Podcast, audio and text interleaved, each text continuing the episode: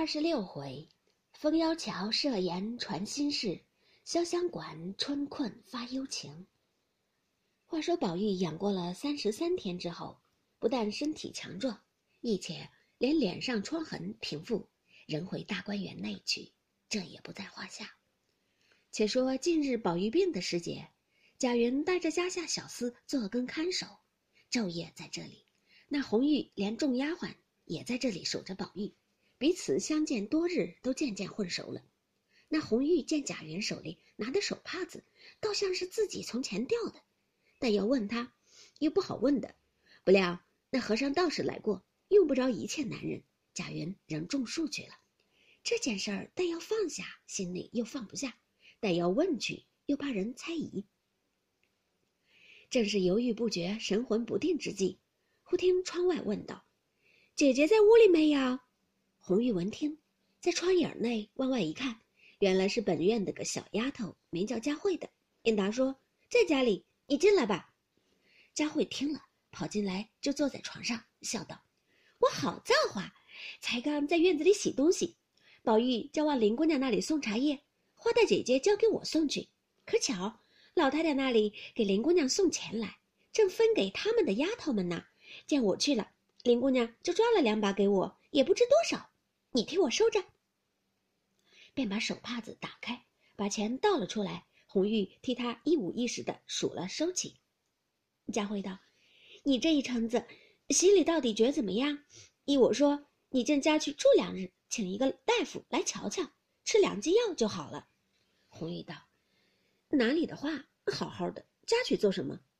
佳慧道：“我想起来了，林姑娘生得弱，时常她吃药。”你就和他要些来吃，也是一样。红玉道：“胡说，药也是混吃的。”佳慧道：“你这也不是常法，又懒吃懒喝的，终究怎么样？”红玉道：“怕什么？还不如早些死了倒干净。”佳慧道：“好好的，怎么说这些话？”红玉道：“你哪里知道我心里的事儿？”佳慧点头想了一会儿，道：“可也怨不得这个地方难站。”就像昨儿老太太因宝玉病了这些日子，说跟着服侍的这些人都辛苦了，如今身上好了，各处还完了愿，叫把跟着的人都按着等赏他们。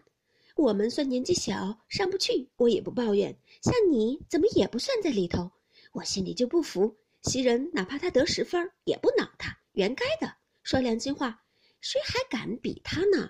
别说他素日殷勤小心，便是不殷勤小心，也拼不得。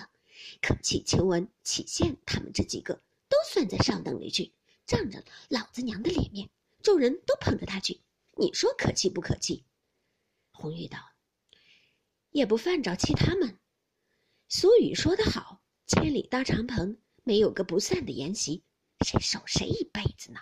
不过三年五载，个人干个人的去了，那时谁还管谁呢？”这两句话不觉感动了佳慧的心肠。由不得眼睛红了，又不好意思好端端的哭，只得勉强笑道：“你这话说的确是。昨儿宝玉还说明儿怎么样收拾房子，怎么样做衣裳，倒像有几百年的熬夜。”红玉听了，冷笑了两声，方要说话，只见一个未留头的小丫头子走进来，手里拿着些花样子，并两张纸儿，嗯说道：“这是两个样子，叫你描出来呢。”说着。向红玉掷下，回身就跑了。红玉向外问道：“倒是谁的？”也等不得说完就跑。谁蒸下馒头等着你？怕冷了不成？那小丫头在窗外只得说一声：“是齐大姐姐的。”抬起脚来，咕咚咕咚又跑了。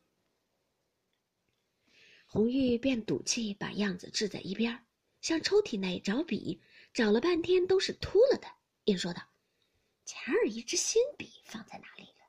怎么一时想不起来？一面说着，一面出神，想了一会儿，方笑道：“是了，前儿晚上婴儿拿了去了。”便向佳慧道：“你替我取了来。”佳慧道：“花大姐姐还等着我替她抬箱子呢，你自己取去吧。”红玉道：“她等着你，你还坐着闲打牙？我不叫你取去，她也不等着你了。坏透了的小蹄子！”说着，自己便出房来，出了怡红院。已经往宝钗院内来。